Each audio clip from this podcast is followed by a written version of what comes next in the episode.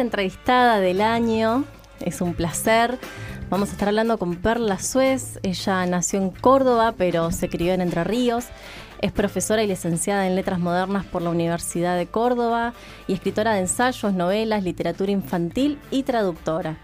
Fue fundadora y directora del Centro de Difusión e Investigación de Literatura Infantil y Juvenil y de la revista Piedra Libre algunos de sus libros publicados son Dimitri en la tormenta, Memorias de Vladimir, Espero, Uma, Aconcagua, las novelas Letargo, El arresto y complot, posteriormente reunidas en trilogía de Entre Ríos, La pasajera, Humo rojo y Furia de invierno, entre muchísimos otros.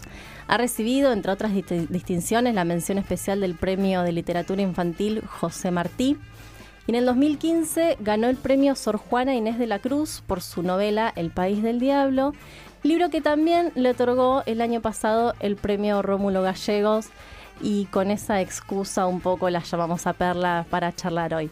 Bienvenida a Perla Mala Palabra, te saluda acá Estefanía y estamos también con Diego, Emiliana y Matías. ¿Cómo estás? Hola a todos, muchas gracias por este espacio, un placer. Bueno, un placer eh, para, para este equipo también recibirte. Sos la primera del año, así que tenenos paciencia con los nervios y esas cosas. No, me siento muy, muy distinguida, digamos. Ser la primera del año en el programa, uh, qué bueno, me encanta. Ahora no sé qué me van a preguntar, pero bueno, voy a rendir el examen. voy a tratar de rendirlo bien. Cosas que te incomoden, porque viste que acá tenemos esta cuestión de que nos gusta incomodar. Nada, no te preocupes que no va a pasar. No te preocupes que la ficción es eso también. La ficción y las novelas tienen que incomodar. Hay, crear, hay que crear incertidumbre. Y está bien eso, está bien porque nos hace pensar nos acabas de dar eh, un próximo separador que vamos a utilizar en los programas posteriores con esa frase. ¡Qué bárbaro! bueno, Para, para comentarles un poco a quienes nos están escuchando, vamos a tomar como excusa, decíamos, eh, estos premios que recibió el País del Diablo, porque bueno, fue un premio muy reciente. Eh, para comentarles a quienes nos escuchan, en la novela hay un rito de iniciación de una machi, de un adolescente que se llama Lum, que es mestiza de, madre mapuche y de padre blanco. Y bueno, es, es. una noche en un grupo de soldados que vienen enmarcados en lo que se llama la campaña del desierto, aniquila a toda la comunidad y ella sobrevive y ahí empieza un camino en el que ella va a ir buscando una suerte de venganza acechando a estos soldados por la pampa. Así, muy brevemente lo resumí. totalmente clara la síntesis. Eh, retoma algo de nuestra historia, cosas que, que quizás sabemos y otras que no. Me gustaría preguntarte si vos tuviste alguna preparación especial, si tuviste que hacer un trabajo de investigación para escribir esta novela, ¿cómo lo abordaste? Mira, muy buena pregunta porque sí, fundamentalmente tuve que documentarme. Y mira, todo nació casi por azar, porque yo fui invitada a Santiago de Chile a dar una charla y a la salida, mm, bueno, ya estaba cerca del hotel y vi una librería, me puse a ver los libros en la vidriera y veo un libro que se llama Memorias del Lonco Pascual Coña, que es un cacique mapuche de unos noventa y pico de años, que eh, en su lengua con traducción al español, salió bilingüe el libro, va contando cosas de la naturaleza, de su vida. No, un libro fascinante que me, que me hizo conocer un poco la cosmogonía del pueblo mapuche y de, la, de toda la araucanía y lo que fue, ¿no? Y todo el conocimiento de la naturaleza, del universo, de las estrellas. No, no, me abrió la cabeza hacia otra cultura, ¿no? Una cultura que yo absolutamente desconocía como muchos, porque en nuestra educación, en las escuelas, no vimos, incluso yo en la universidad cuando estudié literatura, vimos las literaturas indigenistas, pero lo nuestro está, en la Argentina era como que no existía eso, estaba totalmente eh, invisibilizado. Entonces me puse a documentarme, a trabajar con la antropología, con libros de Mircea Eliade, a, tratar de, de entender un poco esa cultura, las culturas de los pueblos originarios que se parecen en algunas cosas, ¿no? En, muchísimas cosas. Y bueno, y todos los ritos de iniciación y de los pueblos del pueblo mapuche, que encontré mucho más material en Chile que acá. Pero bueno, me fui documentando y, me, fue apareciendo en mi imaginario una imagen que fue creciendo, que fue la imagen de la niña Lum, que tiene 14 años, que como bien lo dijiste, es mitad mapuche y mitad, y mitad blanca, pero bueno, no voy a decir cómo fue ese, esa relación que tuvieron sus padres para que ella terminara siendo finalmente aceptada en la comunidad mapuche. Y bueno, eh, es un viaje, yo sentí que era un viaje también de conocimiento de mí misma, porque yo vengo de una cultura nada que ver con el mapuche, porque soy blanca, mis abuelos vinieron escapando de la Rusia zarista, inmigrantes, que algo de eso, algo de esa historia también aparece en Memorias de Vladimir, ¿no? completamente, completamente, memoria en Humo Rojo, aunque es la comunidad ruso-alemana también, es hay una obsesión mía por el tema del inmigrante, pero acá no era el inmigrante, era quiénes somos, eh, cuál es nuestra identidad, cómo, acabo de descubrir que civilización y barbarie, aquella dicotomía que que se habla en toda a todo el, todo el tiempo en nuestra literatura, en la tradición literaria. Incluso cuando yo estudié en la universidad, nosotros empezamos con la literatura gauchesca, pero nunca con una literatura que existiera de pueblos originarios, y tenemos muchos pueblos originarios, los guaraníes, los mapuches, de huelches, tenemos de todo y eso es como si, estuviera en el olvido total. Y bueno, tiene que ver con toda una mirada hacia Europa de nuestros gobiernos, de nuestros proyectos políticos en el país. Y bueno, y es como sentir que en mí estaba también habitando aquello que me habían ignorado, me habían hecho ignorar, aquello que me habían ocultado de alguna manera. Y la literatura y el trabajo del escritor siempre es un desafío, de modo que lo que me interesaba a mí era descubrirla a ella, conocerla a ella, meterme en la piel de ella. ¿Y qué le pasa cuando ella está viendo cómo matan a su machi, a su iniciadora, porque ella también termina siendo machi, o sea, la, la, la sabia de la tribu, y ve cómo exterminan en la última toldería eh, muy cerca de donde están ustedes, muy cerca de donde Y bueno, fui metiéndome en la geografía de la zona, en que algo conocía, pero no así, eh, con mapas. Empecé a hacer un dibujo de cuál era eh, la travesía que hacían estos soldados, quiénes eran, quiénes eran, definiendo a cada personaje y tratando de buscar las contradicciones también en estos soldados de la campaña al desierto del, general Roca, que venían, digamos, con esta idea muy sarmientina de eh, no sean bárbaros alambres, que figura como epígrafe en la novela, y que en realidad era había que exterminarlos para poder eh, civilizar, entre comillas. Ahora, en relación a esto que estás diciendo, la novela aborda varios temas que son complejos. Digo, tenemos el genocidio, hay un femicidio, este proceso civilizatorio, incluso la apropiación de tierras y, como vos mencionabas, estas contradicciones y transformaciones que van sufriendo los personajes a lo largo de la novela. ¿Vos sentís que es una novela jugada por abordar estos temas y de esta manera? ¿Cómo lo viviste?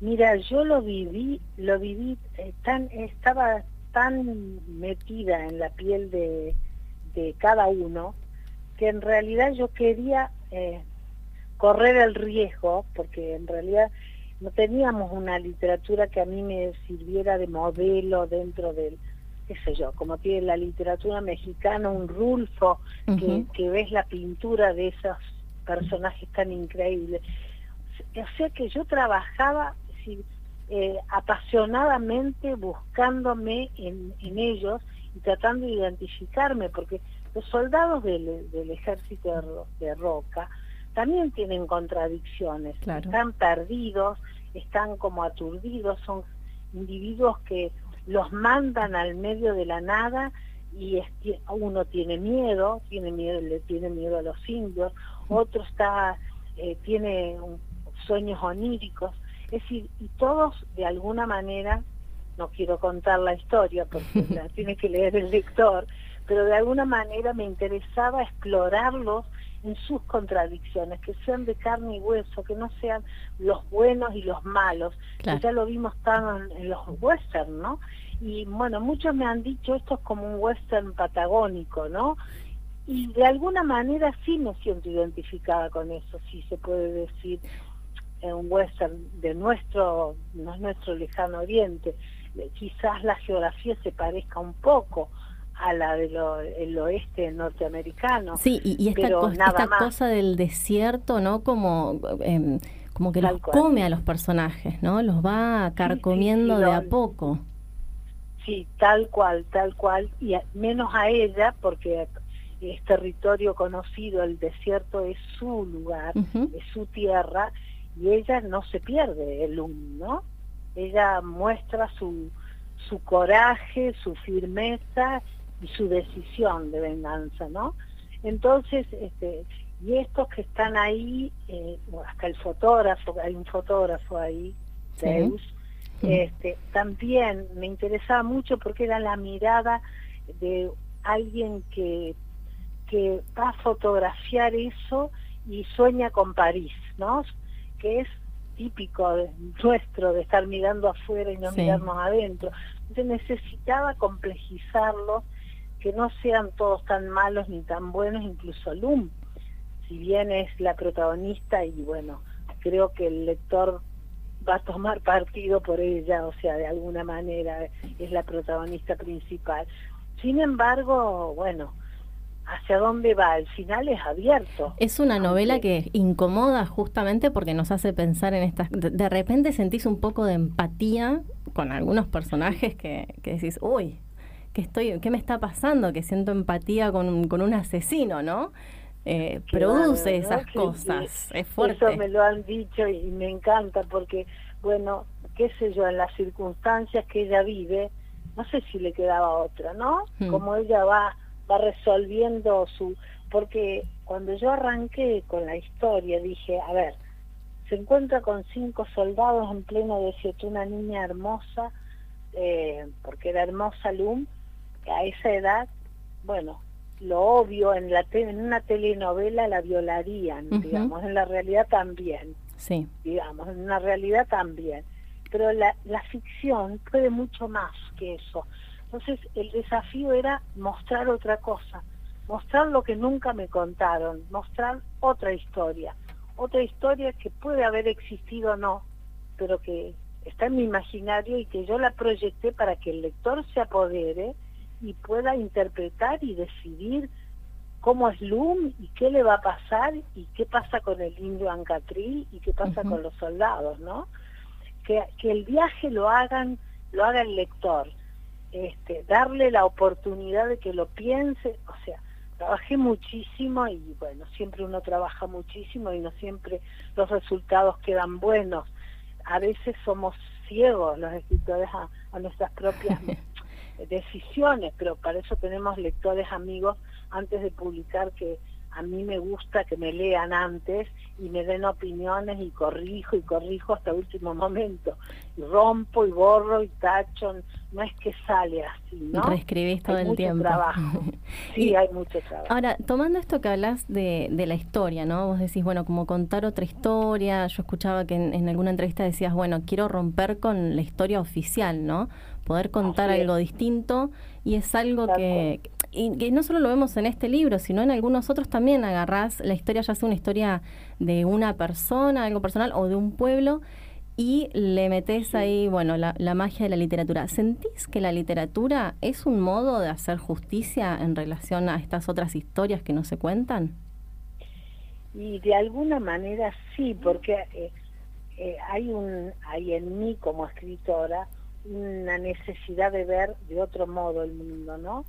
Eh, de, ver que hay otras posibilidades para, para la vida de las personas eh, que tengan un lugar en la tierra. En, Furia de Invierno, que es la última novela corta, es un individuo que busca ser alguien en este mundo y busca y busca, busca, busca trabajo y, está ahí perdido en la nada y bueno, y hay un final que no lo voy a contar, que es tremendo, que es tremendo, pero no es lo previsto.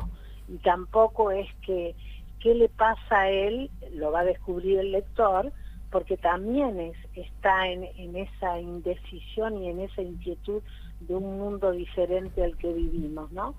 Me parece que la literatura, que la ficción en sí nos da la posibilidad de resistir a una mirada más eh, de statu quo, ¿no? Una mirada eh, con consenso social total y poder eh, generar incertidumbre en el lector para que pueda pensar, reflexionar y ver otra cosa, ¿no? Eso es lo que buscamos todos en las lecturas, en las películas, me parece, en el arte en general, ¿no?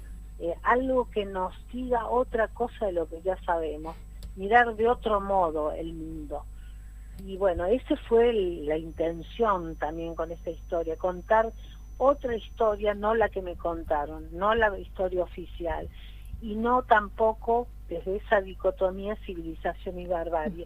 ¿Quiénes son los bárbaros? ¿Quiénes son los civilizados? Con definición, en realidad un poco hay de todo en este mundo porque la condición humana es eso, ¿no? Eh, vive de esa contradicción. Tenemos algo que en determinados momentos puede salir fuertemente eh, con toda la malicia y hay momentos que somos capaces de tener una bondad extraordinaria, no sé. Entonces, me parece que en esa lucha de la construcción de los personajes contradictorios, eh, fui ganando terreno en el desierto, avanzando con un mapa a mi lado y, envuelta entre bosques de caldenes, ¿no? Eso era un poco, este, para lo cual también investigué la historia, me fui a un libro de, un gran escritor de la época de Roca, que fue Estanislao Ceballos, Ceballos con Z y la verdad que fue un gran escritor, no comparto cómo miraba el mundo, pero me ayudó enormemente a, recorrer eh, e, ese desierto por donde viaja alumno. ¿Qué tal, Perla? Te habla Diego. Hola. Yo te Hola, ¿cómo estás? Bien, bien, un gusto charlar contigo. Igual, igual, Yo te quería preguntar, porque justamente hablas que, que te documentaste, que investigaste, que miraste mapas. También hablaste de, esta potencia que tiene el lenguaje literario y la ficción. Y El País del Diablo en particular, pero también en otras de tus novelas, tiene un lenguaje muy sobrio, ¿no? Como frases cortas, los capítulos en, El País del Diablo son, son cortos. ¿Cómo trabajaste ese, esa traslación, ese pasaje, toda esa información, que probablemente es mucho más que la novela? ¿Cómo trabajaste entonces ese lenguaje literario? Mira, es una pregunta excelente porque, bueno, cosa es que yo estudié cine, es cine, y, creo que tengo gran influencia del, cine en la escritura. Esa necesidad de visualizar en imágenes, de encontrar imágenes con frases cortas, precisas, creo, creo que viene por ahí, ¿no? De, de eso y de una de un ritmo interior, porque no vas a encontrar nunca una novela mía de 700 páginas ni de 500, imposible, porque siempre estoy tratando de condensar para que el lector en pocas palabras pueda ver, ¿no? Mostrar, esa es la intención. Sé que no me sale tampoco una cosa eh, extensa ni me fluye fácilmente. Yo trabajo mucho y, y trato de tallar después de, tallar, digo, como si fuera una piedra, eh, las, escenas. En este caso eh, trabajé con escenas, hice como un montaje, como una escaleta en el cine, iba montando las escenas y después cambiándoles de lugar, los flashbacks, como en el cine, pero estaba en la era consciente que estaba en la, parada en la literatura, ¿no? pero también un poco contagiada del cine que a mí me interesa, de un David Lynch, de los hermanos Cohen, de, Tarantino, ¿no? Y me vi todas las películas de western que me movieron un montón para ver ese tipo, un tipo ahorcado en medio del camino, que no pasa mm, nada, ¿no? Pero el cine para mí ha sido fundamental, bueno, y la documentación impresionante de, de escritores del siglo XIX que se recorrían ahí al lado de, de las tropas recorrían con ellos esos lugares, ¿no? Inhóspitos como eran, pero a su vez estaban habitados por individuos que no eran reconocidos como personas, ¿no? Perla, ¿qué tal? Sé si respondo. Sí, sí. perfecto. Perla, acá te habla Emiliana y la pregunta que me surge em, es bueno, vos sos mujer y además sos una escritora eh, del interior, ¿no? Es decir, no no no sos de Varias marginalidades juntas. Claro, y, esa, era la, esa la pregunta que, que, me surgía, ¿no? ¿Cómo crees que influyen esas marginalidades, esas condiciones, no solo en tu escritura, sino también como en tu historia como, como escritora? Bueno, mira, me da cierto orgullo, tengo que reconocerte, ser mujer, del interior y, haber tenido muchas dificultades para llegar a, este camino. Es decir, publicar había que publicar en Buenos Aires, mm. en Buenos Aires había que sacrificarse, viajar y a golpear puertas para ver quién te publica. O sea, hoy cambiaron las cosas por suerte y hay muchas editoriales independientes en Córdoba, te puedo nombrar más de 60 editoriales independientes que la gente joven está trabajando y publica y no tiene esa preocupación de quién te va a publicar. Bueno, por supuesto, tienen, eh, hay gente con criterios bien, bien construidos, mm. eh, firmes, ¿no? Hay de todo, obviamente, pero me parece maravilloso este fenómeno que está pasando. Cuando yo empecé, era muy difícil, además yo venía de la literatura infantil, a un escritor que escribía para niños, ¿cómo va a atreverse a ir a una editorial y decir, quiero que me lean una novela para adultos? Era como venir de, un camino de, como era considerada la literatura infantil, un género menor, y de pronto venir con la pretensión de que te lean una novela. Hmm. Y bueno, tuve suerte, la leyeron, les gustó y empecé con Letargo. ¿no? Que mm. fue la primera novela para adultos que en realidad cuando la escribí era como pensando en, en cosas que vi en mi pueblo y que viví, que es una cosa media intimista, y así salió, ¿no? Pero, y que la, que la editorial no la haya puesto en una colección juvenil, cuyo, que sería otra discusión esa, la, la de la literatura juvenil que no, no comparto, no me parece que, que eso es otro territorio, ¿no? Mm. Pero eh, por suerte la tomaron y dijeron esto va, fue en la editorial Norma, en la colección La Otra Orilla, donde salió por primera vez. Y a mí eso me dio como una fuerza para seguir trabajando. Tanto que estuve un tiempo silenciada con los libros para niños. Después retomo otra vez, pero ya desde otro lugar. Yo me doy cuenta que cuando trabajo para niños estoy parada en otro lugar. Eh, no sé, tengo como una mm, experiencia desde la palabra, de la exploración, siempre es igual difícil y uno está empezando de cero, ¿no? Cada vez que arrancas decís, ¿y ahora qué escribo? ¿Y ahora qué va a salir? ¡Qué desastre! ¿Viste? Eh, pero el desafío está y uno tiene el placer de hacerlo y la pasión de encararlo y no sé si te da todo esto, te estoy contestando tu pregunta. Sí, sí, por supuesto. Te aseguro que, que eh, me siento orgullosa, digamos, como mujer, y me parece que el premio Rómulo Gallegos, que lo ganó escritoras que admiro, como Elena Poniatowska, eh, me parece que es un lugar que ni me soñé merecer, no solo porque no lo soñé porque yo no me presenté, fue la editorial que mandó la producción desde el 2015 al 19 y suena el teléfono ah. en mi casa y me dicen que gané el Rómulo Gallego. Y yo decía, ¿cómo voy a ganar si yo no me presenté? Hasta que se aclaró. claro, no, y claro, dije, ¿cómo? ¿Me está hablando en serio? Imagínate, sí, una voz muy caribeña, ¿no? Y me dice, no, nosotros no estamos jugando, usted ganó, el jurado formado por tal decidió por unanimidad, me leyeron el acta. Bueno, yo me quedé como pasmada, la llamé a mi editor, a mi, llamé a, a y me decían, sí, está confirmado, no te podíamos avisar porque nos daba ocupado. No, estabas hablando. claro, yo no tenía ni idea. Y qué sé yo, y en esta medio de esta pandemia ganar un premio así. Y dije, ah, una mujer lo ganó, qué bárbaro, lo ganó una mujer. Me sentí que también representaba a muchas mujeres. ¿no? O sea, creo que todas estamos caminando por ese rumbo y nos están reconociendo en diferentes generaciones nos están reconociendo el camino que vamos haciendo y hay escritoras maravillosas que están apareciendo en nuestro país y que estuvieron invisibilizadas, qué sé yo.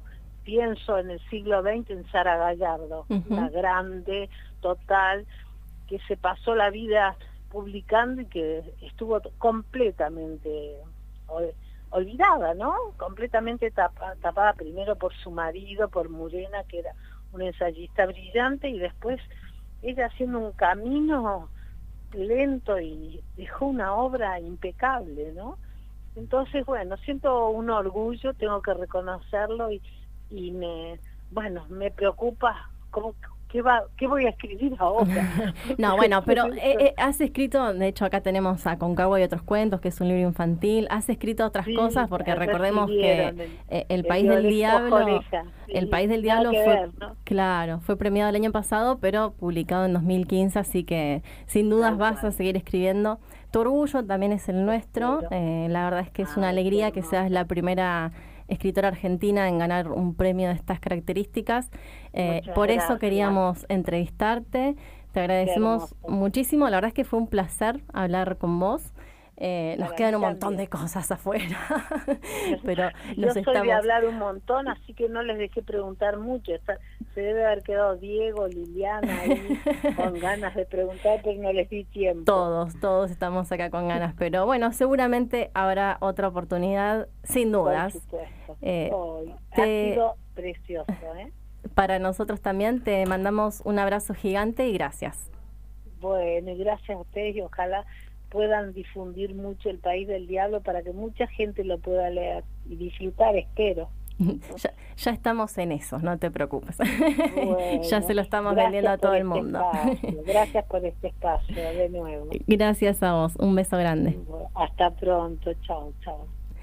Hablábamos con la escritora Perla Suez, autora del libro El País del Diablo, ganador del premio Rómulo Gallegos en el año 2020.